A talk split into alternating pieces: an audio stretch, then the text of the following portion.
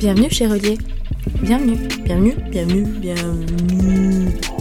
Bienvenue chez Relier, le podcast d'entretien sur le rapport au livre. Le mercredi 2 octobre, nous avons eu la chance de tourner dans la salle du patrimoine de la médiathèque Françoise Sagan à Paris. La pièce, lumineuse et calme, au premier étage du bâtiment entouré de palmiers, c'est un havre de paix en plein cœur de la ville. La médiathèque Françoise Sagan sera l'un des décors de Relier. Les ambitions et les valeurs du podcast nous ont menés tout droit vers ce paradis et nous n'avons pas été déçus du voyage. Ce partenariat est complètement gratuit. Merci à l'équipe de la médiathèque et à sa directrice pour leur accueil et leur bienveillance.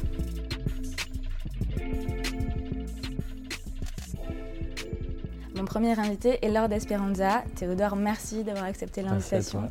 Alors qu'aujourd'hui, rien n'existe, ni le site internet, ni la bande-annonce, ni le logo. Alors merci pour ta confiance. Merci à vous, je suis très heureux d'être là.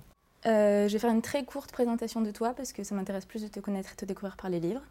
Donc, en deux mots, tu es né à Paris, au Lila, en 96. Euh, tu as grandi dans Paris Nord. YouTube, tu as découvert en 2010. Ton premier label, c'était Modular en 2014, donc tu as 18 ans. Ensuite, Universal, aujourd'hui Columbia, et tu as créé un label qui s'appelle Par Amour en 2018. C'est ça, l'année dernière. En bref, tu fais de la musique, du rap, tu as neuf projets à ton actif. Le dernier en date, Drapeau Blanc, ton album qui est sorti en mai 2019. On va partir sur trois parties dans l'entretien. la première partie, ce sera ce que Relier aime chez toi, donc pourquoi tu es là aujourd'hui. La deuxième partie, ce sera un retour dans ton enfance et dans les livres qui ont fait un petit, un petit peu ton histoire. Et à la fin du voyage, on va parler des livres dans ta création artistique. C'est parti. Donc, euh, Relier aime beaucoup de choses chez toi, énormément. Donc, euh, là, l'idée, c'est que tu réagis quand tu veux. Ok. Donc, il faut que je te dise que grâce à Elsa, qui est là aujourd'hui, euh, on est allé à ton concert à la Cigale le 8 mars. Ah, trop bien. Ta voix et ta voix d'artiste te permettaient de dire des choses et de passer des messages, ce que tu as fait avec Too Good To Go. Et il y a une idée qui m'a encore plus euh, interpellée, c'est quand tu as parlé des chansons de Médine et du fait que l'idée c'était de semer la graine chez des gens qui après pourraient euh, se renseigner sur les références que tu citerais. Mmh. Donc l'idée de relier, c'est exactement ça. Et c'est vrai que lors de ton concert, on a vraiment pu voir l'enthousiasme grandissant, autant pour euh, toi en tant qu'artiste que toi en tant qu'homme. Mmh. Et, et, je sais que cet, cet amalgame-là, même si tu as un nom de scène, aujourd'hui, tu dis souvent que les choix que tu fais, c'est autant euh, en ton propre nom d'artiste, mais en, en tant qu'être humain en fait. Certains choix, et notamment la dimension de l'engagement, qui est une chose sur laquelle on me questionne souvent. C'est vrai que j'essaie de faire en sorte que ça soit avant tout un message humain, parce que ça me touche moi dans ma sensibilité d'homme. Je crois qu'avant tout, c'est un truc très perso, et qu'après, ça vient vivre euh, à travers le prisme de l'art. la deuxième chose, enfin, deuxième chose, je me suis arrêtée à deux parce que sinon on allait parler que de ça, que Relier aime chez toi, c'est ton approche de la connaissance. Donc, euh, il y a deux phrases que tu as dites qui m'ont beaucoup plu. Euh, la première, c'était qu'il n'y a que deux choses qui sont infinies, la connaissance et l'amour. et la deuxième, c'était à la radio canadienne, quand tu parlais du film de Grand Corps Malade, mhm. euh, et tu as déclaré la connaissance est un outil de liberté. Oui. Donc c'est exactement ce que Relier essaye de faire. On passe à la deuxième partie. Donc on va faire un petit retour en arrière dans ton histoire, dans ton enfance, tes souvenirs d'école, etc. As-tu grandi par les livres? Je sais que tes parents lisent, j'imagine, qui sont mhm. assez euh, proches de la culture. Oui. Euh, tu as toujours été attiré par cet objet? Oui, plus ou moins. Euh, ça et la musique, tu vois. C'est deux choses qui m'ont vraiment. En fait, chez mon père, il a des vinyles et en face une bibliothèque. Et donc, on alternait un soir sur deux, quoi, plus ou moins. Ce soir, on écoutait un album, ou, entre guillemets, ou deux, trois chansons.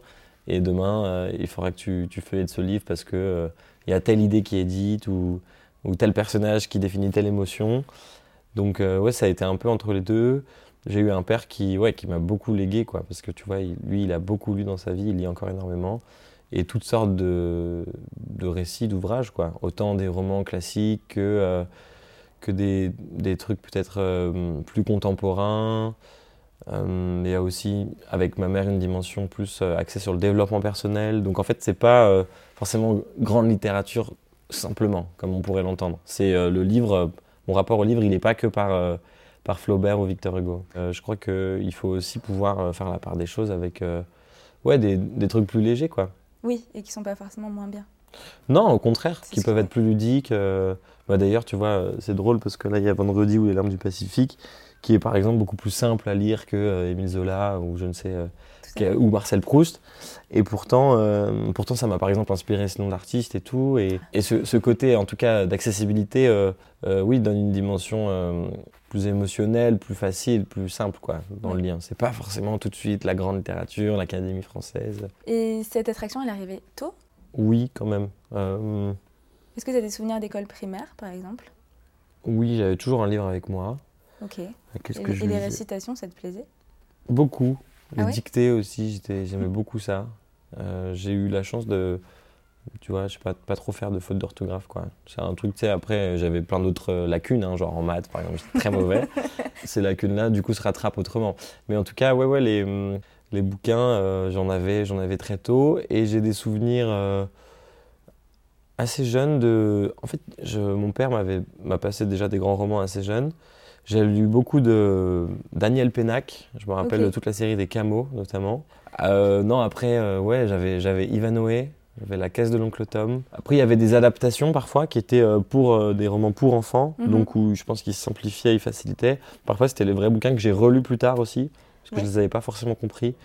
Ou alors pas saisi toutes les sens, tu vois. Oui, oui, notamment, bien notamment Flaubert, qui dans mes souvenirs que j'ai lu assez jeune.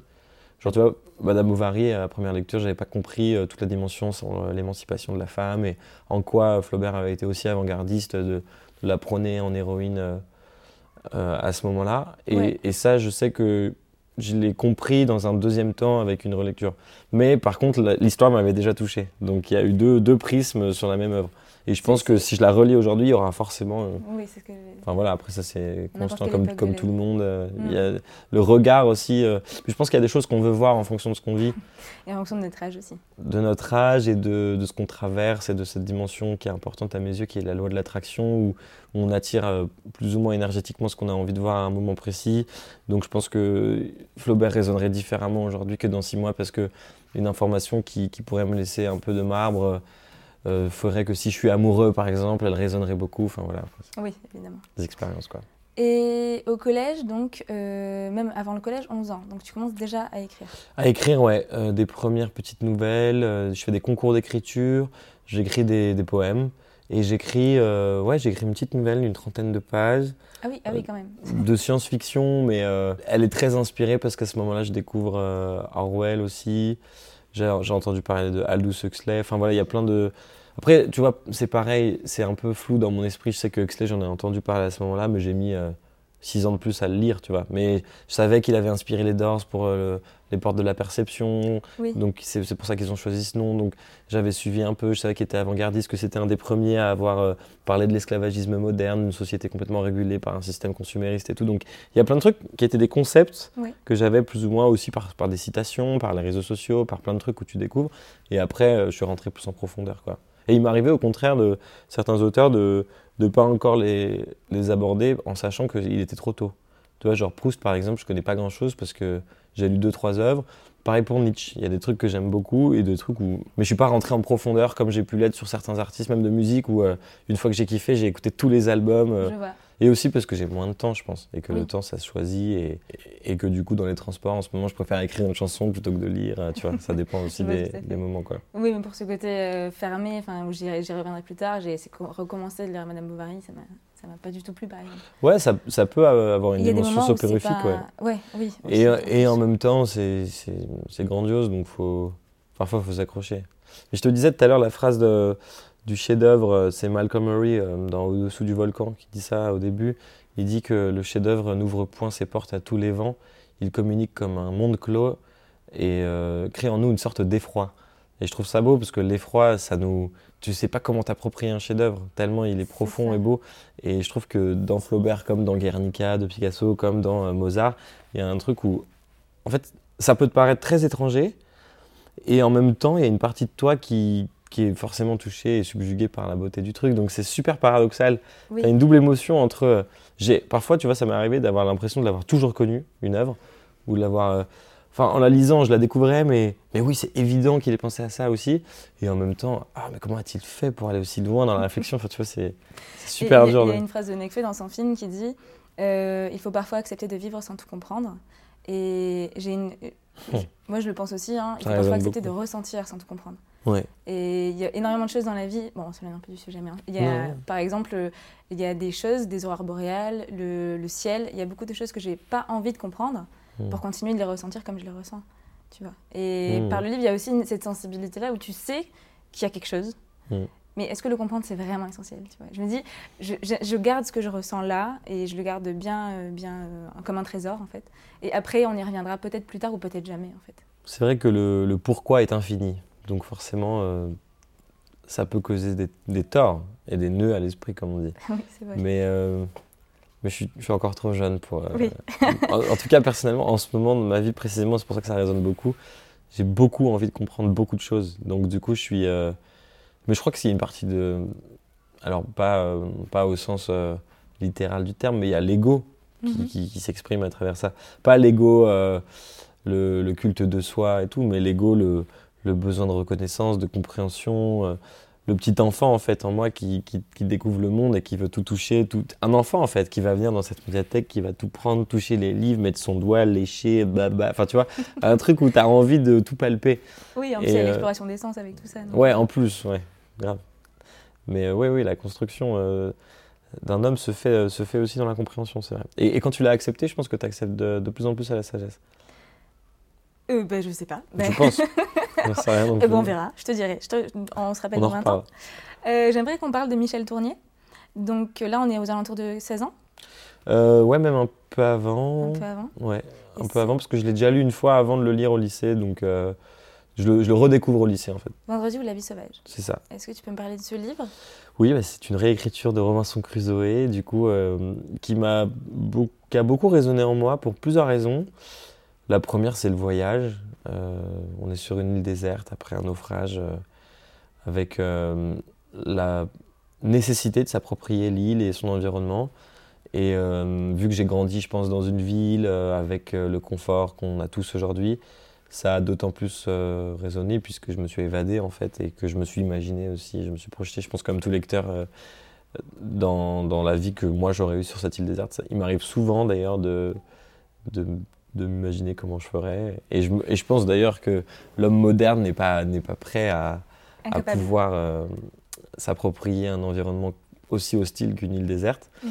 Mais en tout cas, ça a beaucoup résonné. Il y a cette relation euh, très profonde qui se crée entre euh, Vendredi et Robinson. Donc Robinson est plutôt occidental et euh, un homme blanc, et Vendredi qui est un aborigène euh, indigène de la région, pas de cette île précisément, mais qui se retrouve également, que je crois qu'il a été mis en quarantaine si mes souvenirs sont bons, qui est en fait tout le bateau est reparti sans lui. On a essayé de le tuer. On, on de le tuer, oui, il, le- euh, il rencontre puisqu'il il se fait, il se fait euh, courser. Il se fait courser Ouais. et en fait Robinson tue un des deux assaillants et donc l'autre euh, part en courant. Bien vu. Et, et du coup, euh, ils, Ils se, créent ils se retrouvent tous les deux ouais. et vendredi ils trouvent refuge chez lui, enfin avec, avec lui. Oui, Et il y a une confrontation des civilisations en oui, fait, oui, bien sûr. qui vont mener à la vie sauvage. Mm. Euh, Et la- il y a toute la dimension ouais, euh, des différences culturelles aussi qui est intéressante. Mais il y a un, un moment très marquant du livre euh, que j'ai toujours gardé en tête, qui est, euh, est celui de la cuve. C'est-à-dire que euh, vendredi, non, Robinson, euh, de temps en temps, lorsqu'il perd espoir, parce que malgré, malgré sa volonté de vouloir tout contrôler, donc on en revient à, à l'hypercompréhension, il se retrouve euh, nez à nez face à la dangerosité et à l'universalité de la nature qui a toujours raison et qui nous domine, nous les hommes, avec nos égaux. Et donc, euh, c'est enfin, et l'impuissance. retrouve, Et donc, du coup, il va- il va dans une cuve debout et euh, il reste parfois 2-3 jours et il n'arrive pas parfois à retrouver la force pour euh, remonter. Et je trouve que c'est bien sûr symbolique et métaphorique de, du manque de confiance, de, de ce besoin parfois de, de repli. de repli, de- d'aller en position fétale pour, euh, pour se retrouver avec soi, dans sa non-confiance en soi. Et je trouve ça beau parce que, bien sûr, euh, sans, spoiler, etc., la fin, c'est quand même que euh, Robinson arrive à affronter ses propres démons et à, à redevenir plus fort et à sortir de cette fameuse cuve, alors que il y serait bien resté. C'est le moment où les micros ont décidé que c'était terminé. Bon, moi j'avais encore beaucoup de choses à dire, donc heureusement on filmait, on a le son de la vidéo qui est beaucoup moins bien, donc je suis désolée pour ce qui va suivre, la qualité de l'enregistrement qui va suivre, mais la conversation reste super chouette.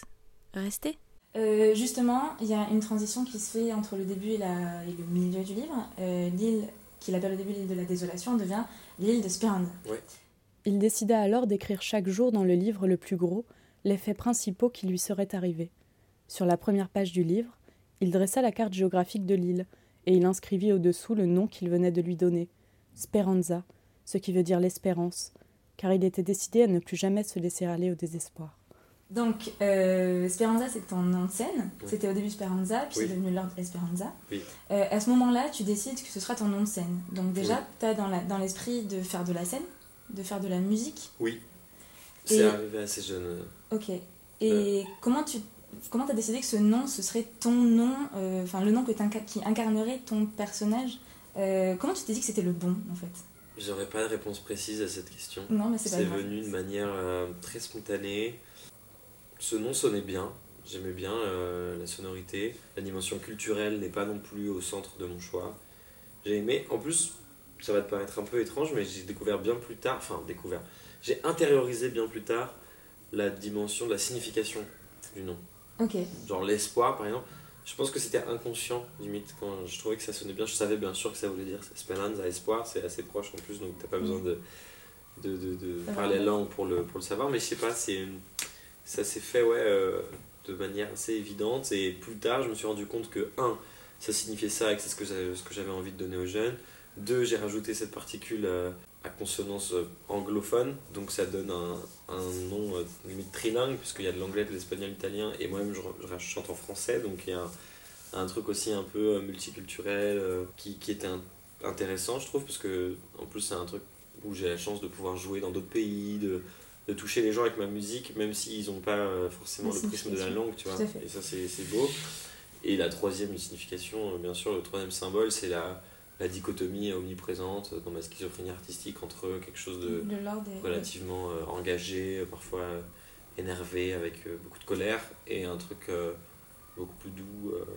bah, en fait, le, passage un peu du, naufrage de, de Robinson, qui au mhm. début est dans la non-acceptation, dans la révolte et dans la, dans la tristesse, et qui, avec le temps, euh, va vers la rédemption, la lumière et l'acceptation de lui et de son destin.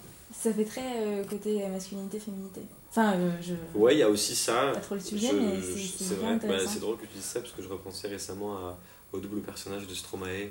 Oui, il était arrivé sur les plateaux de télé avec tous les mêmes, cette magnifique chanson. C'est vrai. Et il joue la femme et l'homme, et, et, je trouve ça hyper touchant. Et bien sûr, cette dimension androgyne a, beaucoup, beaucoup été utilisé ouais, dans, dans les codes musicaux, David Bowie et tout, parce que euh, parce que c'est universel et qu'on a tous besoin de cette dualité. Et il y a beaucoup de féminité chez, chez les hommes et inversement d'ailleurs. Oui, complètement. Et toi, j'ai l'impression de mettre au jour euh, ce double côté, euh, ce qui n'est pas forcément évident en fait. Non, c'est vrai. Bah oui, parce que surtout dans mon milieu, c'est forcément un truc qui peut être très vite affilié à, mhm. genre par exemple, la dimension homosexuelle, tu vois, alors que ça n'a rien à voir.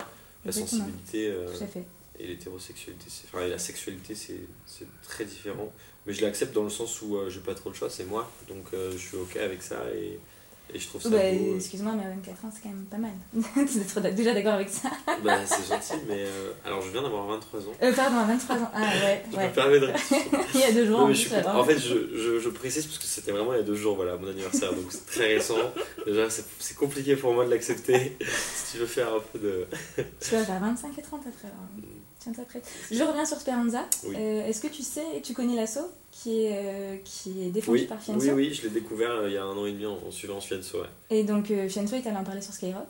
Et justement, il a dit une phrase qui m'a beaucoup plu. C'était Je viens parler de ça parce que j'ai la tribune pour. Donc c'est exactement ce que bah, l'objectif de relier, ce dont on parlait tout à l'heure. Et donc Speranza, c'est une association qui vient en aide aux jeunes, aux familles et aux sans-abri mm. depuis 10 ans au Blanc-Ménil. Mm-hmm. Je fais une parenthèse. Ouais, ouais, avec plaisir, c'est fascinant. Euh, ils se battent contre la pauvreté, ils défendent l'espoir. Donc là, on revient dans ton univers. Euh, donc c'est ta marque de fabrique, de donner de l'espoir aux jeunes, surtout pour euh, aller se trouver eux-mêmes. Et il y a une chanson qui pour moi illustre tout à fait ça, c'est Believe. Tous dirigés par nos choix, rien ne compte à part la transmission. La ville dérobe les ambitions. La solitude nourrira les envies sombres. Parce en plus, son rythme, c'est vraiment de la, de, de, la poésie sur toute la longueur, mais je veux dire en termes de diction, au début, on est clairement sur, euh, sur de la poésie avant d'être dans une chanson. Mm.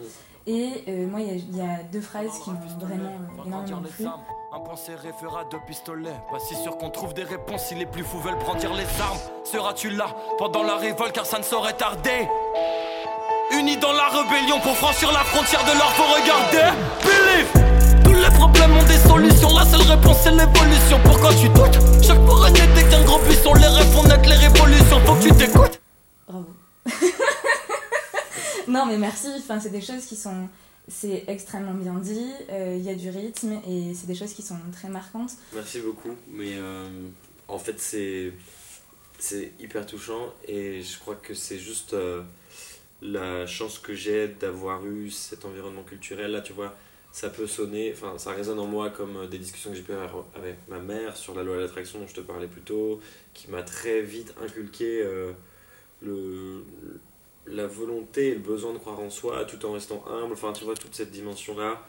Et été. Euh, ce que je veux dire par là, quand je te réponds, c'est que je suis touché que ça t'a touché, je te remercie, mais je me sens pas euh, seul créateur de cette phrase. Même si concrètement, je suis le seul à l'avoir écrite, mais c'est tout un environnement qui a permis à, cette phrase, par exemple, d'exister. Et donc, euh, en fait, il y a un besoin de de remercier en fait euh, la vie et le, euh, mes expériences avec mes amis, la chance d'être en tournée, les, les, les, destins que je rencontre, les messages hyper touchants que je peux recevoir aujourd'hui sur Instagram, tu vois. Et je trouve que c'est ça le plus beau en fait. tu vois, je sais pas, tu parles de Medine dans l'introduction, mhm. La, transmission, moi-même je l'ai écouté donc ça m'a inspiré des trucs et je pense que quelqu'un écouterait une chanson et serait inspiré et en fait c'est un cycle sans fin, un cercle vertueux. C'est comme ça que Relier est né, en fait. C'est euh, bah, ton concert, après je suis allée voir un festival du livre, je me suis dit que... Enfin, c'est des graines qui, euh, qui, ont été semées au fur et à mesure et qui ont germé en mai, et euh, donc c'était en mai de cette année, tu mm. vois, donc c'est tout récent. Et au final, j'ai trouvé que ça avait vraiment du sens, et les gens qui étaient autour de moi sont venus et avec leurs compétences, leurs qualités, euh, ont apporté leur pierre à l'édifice et ce qui fait qu'aujourd'hui tu es là et je suis hyper contente de tout ce qui se passe. Au début euh, c'est parti, c'est parti de rien mais c'est parti d'une graine qui a germé au bon endroit au bon moment quoi. Ah oui, Relier c'est une association à but non lucratif. Elle a pour objectif de promouvoir la lecture, désacraliser le livre, valoriser les bibliothèques et les librairies et surtout mettre en avant le livre par l'expérience de vie, ce que vous écoutez aujourd'hui avec Théodore. Relier gère différentes actions, le podcast, mais aussi la chaîne YouTube sur laquelle vous pourrez découvrir très vite de belles initiatives pour les jeunes et par les jeunes. Et plus loin dans le temps, Relier veut faire des choses concrètes, mettre le livre dans la vie. Ça passera par des ateliers scolaires, des collaborations avec des festivals du livre et d'autres actions que nous allons construire ensemble. Venez sur relier-podcast.fr on s'y rencontre.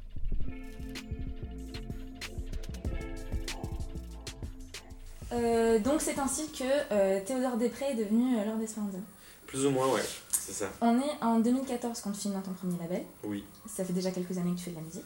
Oui. Est-ce que depuis cette année-là, donc on va dire depuis le collège, il y a eu des périodes jusqu'à aujourd'hui où tu as plus ou moins lu, des périodes plus intenses, moins intenses à, quel moment Si tu as des exemples Il y a eu des pics, je me rappelle en janvier de l'année dernière, en 2018, je suis parti en Inde seul trois semaines parce que justement j'allais changer de label. C'était la première fois que j'étais confronté à beaucoup de, propositions différentes, de grosses maisons de disques et tout.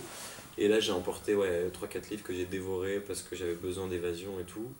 J'avais lu euh, Le Cosmos et le Lotus, qui est un bouquin. Que tu conseilles à n'importe quelle euh, personne euh, ouais, parce que, parce que Parce que, en fait, il y a ce besoin de réponse. Encore une fois, on en revient à, pourquoi la vie, pourquoi l'univers et, et, pourquoi cette dimension aussi hors du commun et pourtant aussi universel qui nous touche tous. Et en fait, c'est euh, cette fameuse thématique de la création de la vie, du cosmos et tout ce qui se passe là-haut, abordée à travers deux prismes qui sont celui de la spiritualité et euh, de l'astrophysique et de la science euh, ésotérique, quoi.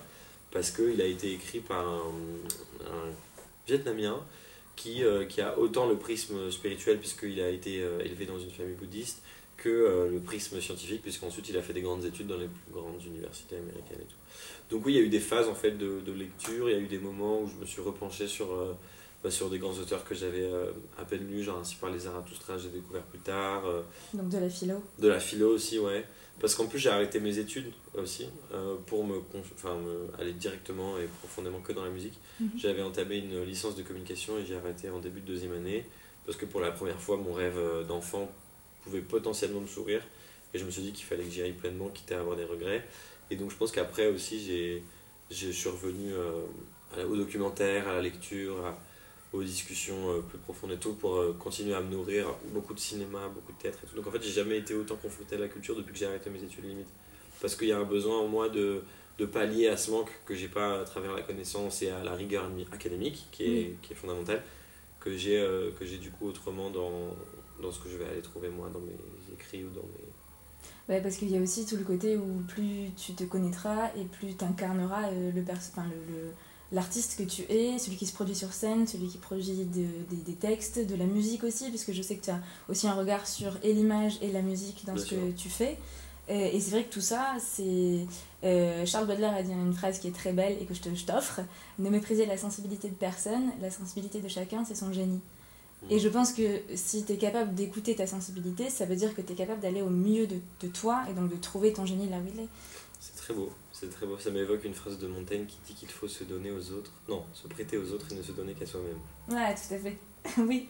Alors ça, je l'ai lu il y a quelques mois et depuis, elle, euh, elle est encore en, en, travail. De, ouais, accumulation. Mais ouais.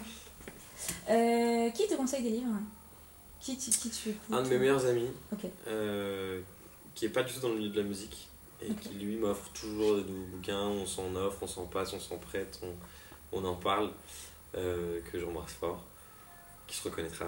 Une autre amie à moi aussi qui est en histoire de l'art et qui, euh, qui est une dame d'un autre temps, qui n'a pas de réseaux sociaux, pas de portable et tout, et qui passe son temps à dévorer des bouquins qui ah sentent la rigidité poussiéreuse du 15e siècle.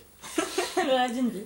Et euh, non, et sinon, euh, comme je te disais, la, transmission de mes parents, ma mère, euh, elle, elle est plus ouais, Lacan et tout, donc plus la dimension psychologique. Mes études aussi, quand même, parce que j'ai découvert pas mal d'auteurs, notamment toute l'école de Palo Alto, les mouvements en fait de, de, la deuxième partie du 20e siècle sur la compréhension des phénomènes inconscients, de ouais, la communication corporelle, la communication non verbale. Ça, c'est des sujets qui m'intéressent beaucoup, toutes ces dimensions un peu un peu omniprésente et qui pourtant nous dépasse. Mm. C'est pas que des, ouais, comme je te disais au début, c'est pas que des bouquins euh, hyper élitistes ou prestigieux. Enfin, ils le sont dans leur domaine, mais peut-être moins répandus que, que lire les auteurs, que Alfred de Musset avec La Confession d'un enfant du siècle. Et bien justement, merci pour cette transition.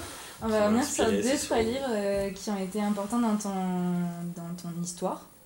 Euh, et le premier, donc, c'est La Confession d'un enfant du siècle. 1836, donc ça fait un bail. Ouais. Euh, l'idée des confessions d'un enfant de la confession d'un enfant du siècle euh, t'as donné le titre de la série. Laissez place à l'enfant du siècle. Check.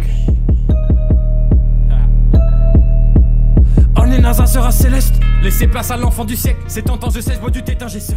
J'ai même plus quoi répondre lorsque j'entends le ciel. Trois parties à ce jour. Les deux premières, c'était en février et novembre 2016. Et la dernière, en 2019, c'est l'outro de Drapeau Blanc. Donc pourquoi cette référence-là, en fait, euh, Alfred de Musset Parce que j'ai été très touché, je crois, à ce moment-là par la dimension euh, d'héritage et la, volonté de ouais, d'habiter un peu ce, statut-là.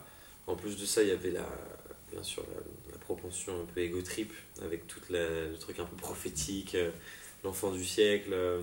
Moi, moi, je me le suis approprié en rap, quoi, en égotrip du coup. Il commença à dire que la gloire était une belle chose, et l'ambition et la guerre aussi mais qu'il y en avait une plus belle, qui s'appelait Liberté.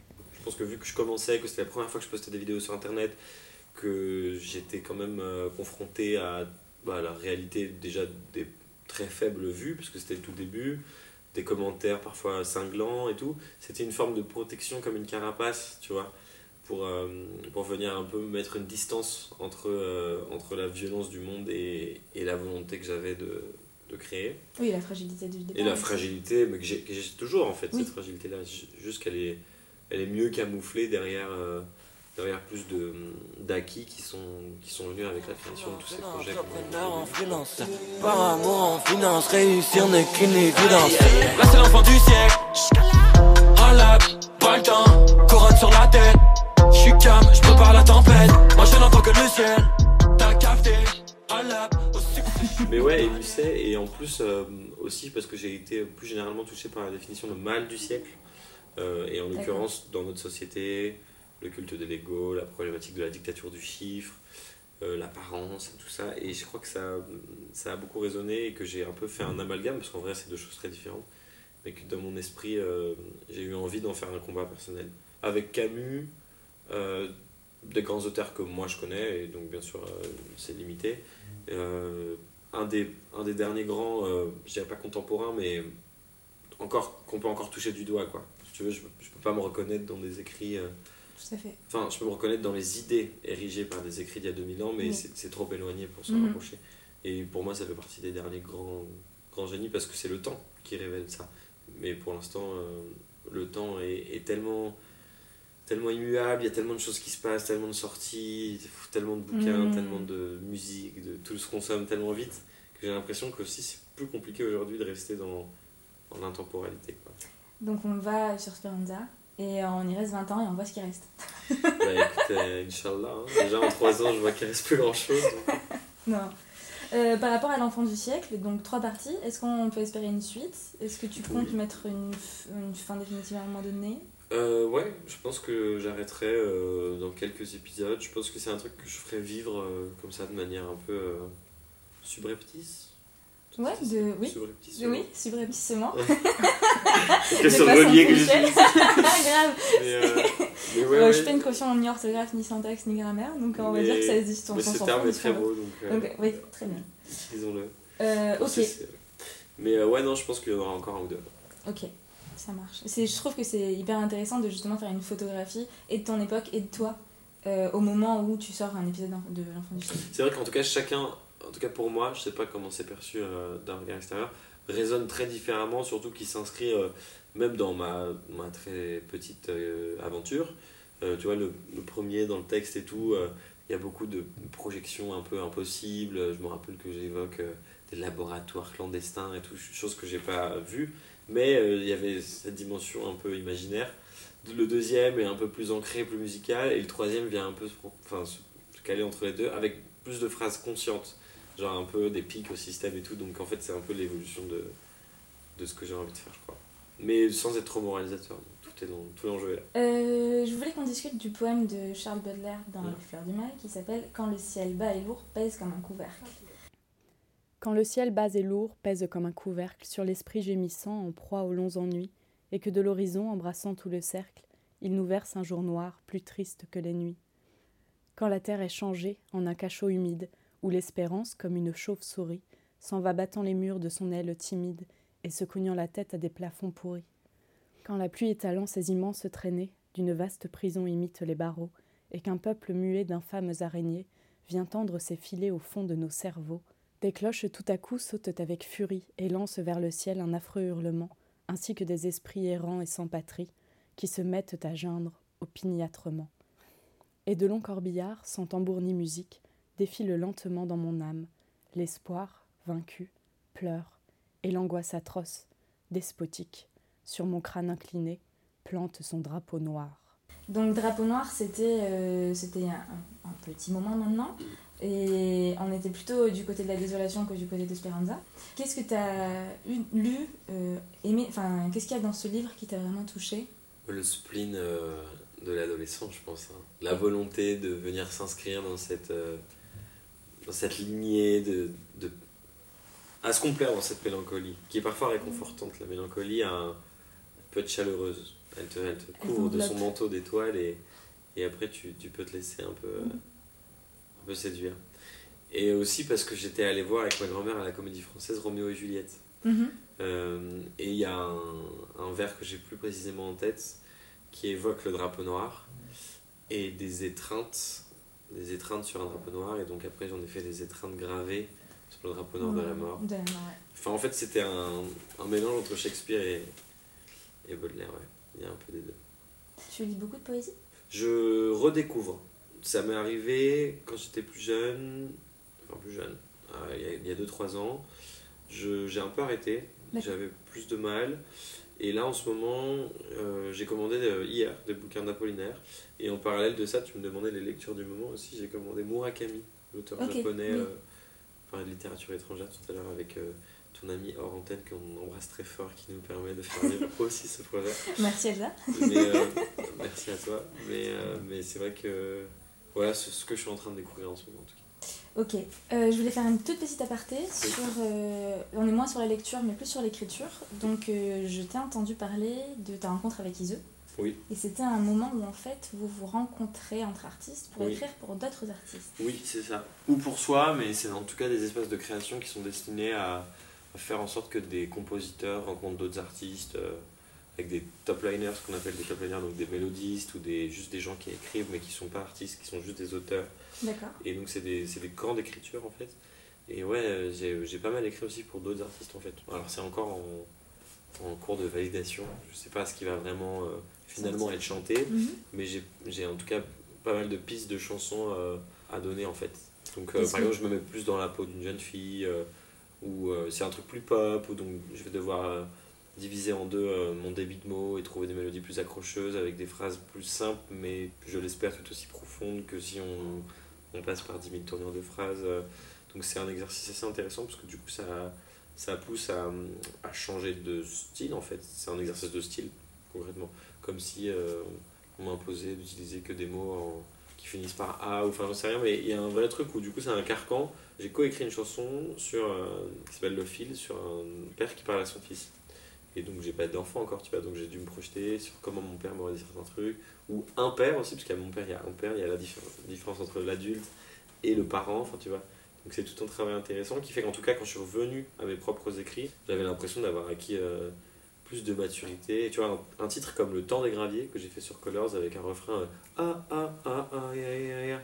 Ça c'est un truc, six mois avant, j'aurais été impossible de proposer ça parce que je me serais dit euh, c'est trop euh, cheesy, bateau, accrocheur, mais accrocheur dans le mauvais sens du terme, tu vois. Et en fait, vu que je suis passé par ce camp d'écriture et que j'ai beaucoup, beaucoup, beaucoup proposé de chansons plus, plus pop, plus. euh, je dirais pas aseptisées, mais, euh, mais en tout cas juste différentes en fait de mon univers de base. C'est juste ça en fait. Euh, ça m'a permis, quand je suis revenu, de, ouais, de, de, de scinder et de peut-être de, de- déjà d'enlever une première couche. Mais bon, le travail est encore long. Ok, Euh, bah, je, voulais exactement euh, savoir ce que c'est comme, ce que ça avait comme influence en écriture, donc euh, bah merci. Justement, en parlant de, euh, du père, on t'a beaucoup parlé de Château de. Regarder sa vie du haut d'un pont et avoir du mal à y donner sens. Certains sautent, d'autres tituent. À l'autre bout du monde, on ne respecte que ce qui donne naissance. Devenir homme, c'est d'abord se perdre dans l'ingratitude de l'adolescence. Je repense à mon père, à nos similitudes. Plus je m'en rends compte. Euh, on t'a beaucoup parlé du côté intime des- de tes chansons et de ton écriture, du fait que tu te livrais plus. Moi, ce qui m'a intéressé, c'était euh, plutôt le discours que tu avais autour de la rédemption, dans l'idée où tu peux proposer dans ton album des thèmes plus personnels, dans le sens où ils deviennent universels une fois que tu les as, en fait, où tu as pris de la distance avec, avec ces choses-là. Donc tu me dis si je me trompe, mais moi, euh, quand euh, j'ai écouté et j'ai essayé de comprendre, d'apprivoiser ton univers, euh, j'ai eu des espèces de, de pointes à certains moments, de choses qui me font penser à un récit initiatique. Le récit initiatique, c'est un type de récit où on suit l'évolution du personnage vers la compréhension du monde ou de lui-même. Pour les récits initiatiques les plus connus, il y a Voltaire, le principal, qui a écrit Candide ou l'optimisme, et Zadig ou la destinée, qui est un de mes préférés. Et dans un autre registre plus spirituel, il y a l'alchimiste. Euh, donc, est-ce que déjà ton ambition elle est de ce genre-là Et est-ce que ce sont des livres que tu as lus euh, Les, les trois livres que tu as cités, je les ai lus et ils m'ont beaucoup touché. Et ça fait partie effectivement de. J'aime beaucoup la dimension de la compréhension de du personnage à travers euh, ce qu'il va traverser et tout. Ça m'évoque l'histoire de Bouddha aussi. Qui, mais c'est un peu en lien d'ailleurs avec Candide, où il, il- il est confronté. euh, Enfin, il grandit dans un univers très onirique, très même. euh, très riche et très opulent. Et ensuite, il se confronte à la réalité du monde et à la violence et à la pauvreté, donc il génère de l'empathie. Et ça, j'ai été très touché par ça. Et effectivement, dans l'album, il y a, y, a y a un peu ce truc-là même que j'avais beaucoup aimé chez Coelho, ouais, en effet. Il y, a, un truc hors du temps qui est pas du tout figé, euh, que je trouve très beau et, qui du coup donne une dimension intemporelle pour le coup, où, où c'est pas trop ancré. Il y a la loi de l'attraction en plus qui est évoquée là-dedans. Donc, euh, mais en tout cas, ouais, c'est vrai que dans l'album, il y, a un, il y a un peu un chemin, mais je pense que je suis. J'ai l'impression de manquer encore un peu de, recul et de maturité artistique pour être vraiment capable de raconter une histoire euh, de A à Z euh, en chanson, tu vois, et de, de toutes les relier et tout. Je suis très admiratif des, des artistes qui réussissent à nous emmener euh, de, de A à Z dans un univers créé de toutes pièces, mais qui a une dimension de storytelling, quoi. Et je pense que j'ai encore des choses à dire sur moi à travers autrui, parce que j'ai pas envie non plus que ce soit que sur moi et c'est sans travail que j'essaie de faire. Les cinq dernières chansons que j'ai écrites, par exemple, cette dernière semaine, n'ont pas du tout de lien avec moi.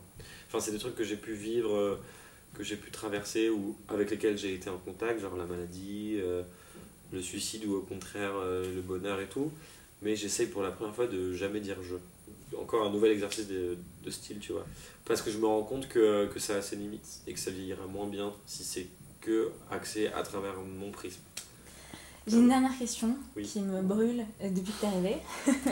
Pourquoi Donc, ce euh, trou dans ce pantalon Euh, ouais, t'as eu un lapsus dans une interview que t'as donnée aux débutants, il y a un, petit moment maintenant, où t'as dit je n'écris pas que des bouquins. Oui, c'est vrai. Et dernièrement, donc à, à la radio euh, ici, Cana ici T'as écouté cette chronique, t'as vraiment fait un travail de, de fourmi. Bravo. Ouais, c'est normal. T'as donc dit en juin à la radio canadienne que euh, t'avais en effet un projet d'écriture de livre. Mm. Donc bon, j'ai évidemment un milliard de questions, mais euh, je j'ai pas envie d'en dévoiler trop sur euh, ni tes envies ni euh, les perspectives que tu vises. Si juste tu pouvais me parler de comment ce projet est né, depuis quand il a débuté, et si par rapport au sujet, par rapport à la visée, tu me dis ce que tu veux évidemment. Il y a plusieurs projets en fait. Il y a un projet sur le rap, c'est sûr. Mais bon, je, je peux pas. Enfin, j'ai vraiment plein d'idées. J'en ai même parlé un peu autour de moi avec mon équipe proche et tout. Mais c'est, trop embryonnaire pour vraiment en parler parce que faut que ça vive dans mon esprit. Je sais pas encore. euh, Mais c'est un peu sur papier déjà. Il y a un projet de pièce de théâtre euh, que j'ai eu euh, il y a trois jours. Donc c'est hyper récent. Mais je suis, je suis pas mal inspiré. Non, je suis pas mal inspiré. euh, en gros, ouais, ça serait un huis clos, je pense. Et après, il y a un projet de roman, mais ça, pareil, c'est trop nouveau. Et un projet de scénario. Genre, euh, j'ai deux, trois notes vocales où, euh, où je me parle à moi-même de, de projets. euh, genre, tu vois, Black Mirror m'a beaucoup inspiré et j'aimerais bien mélanger ça avec d'autres inspirations que j'ai eues pour peut-être me faire un film, en vrai, peut-être tout cumuler, je sais pas trop. Mais en tout cas, écrire, un- j'aimerais bien. Mais après, pareil, j'ai aucune connaissance, c'est hyper nouveau. Pour moi, le rap, c'est une porte d'entrée. Même, même moi, en tant que comédien aussi, c'est un truc qui commence un peu à, à venir euh, gratter à la porte. Mhm. euh.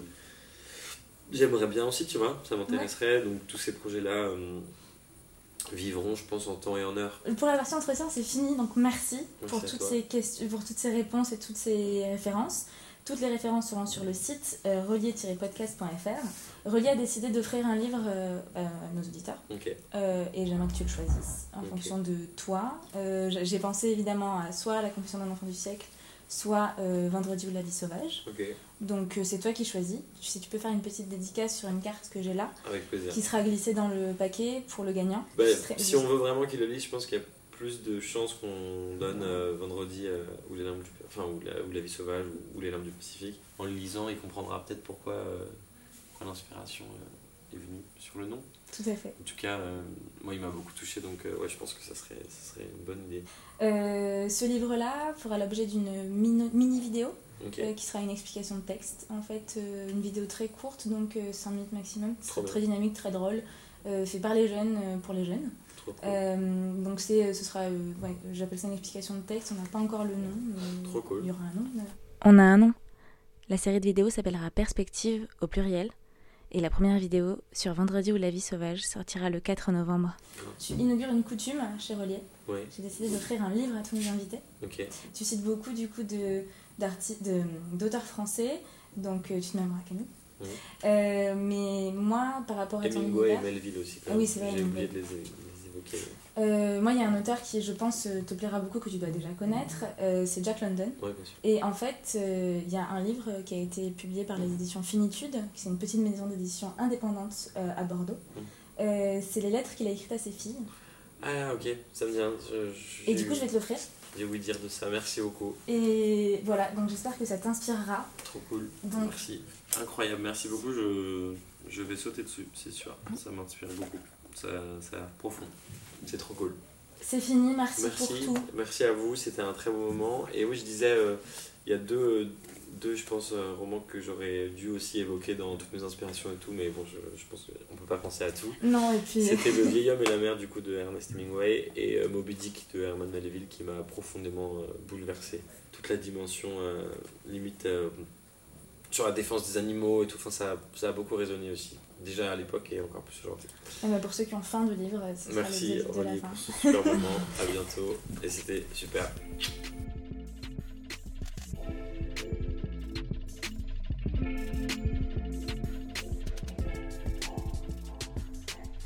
Bravo d'avoir consacré un moment de votre vie à écouter parler de livres. On ne peut pas vous empêcher de devenir la meilleure version de vous-même, alors faites-le. Vous êtes libre. Si Relier vous touche, dites-le sur Apple Podcast, Instagram et Facebook, relier.podcast. Et soutenez-nous sur Eloasso slash relier. Merci à Ariane Le Fauconnier d'avoir prêté sa voix aux extraits de Michel Tournier, Alfred de Musset, Charles Baudelaire. Merci à Elsa Marchand pour sa présence et à l'équipe de l'association Relier pour son soutien.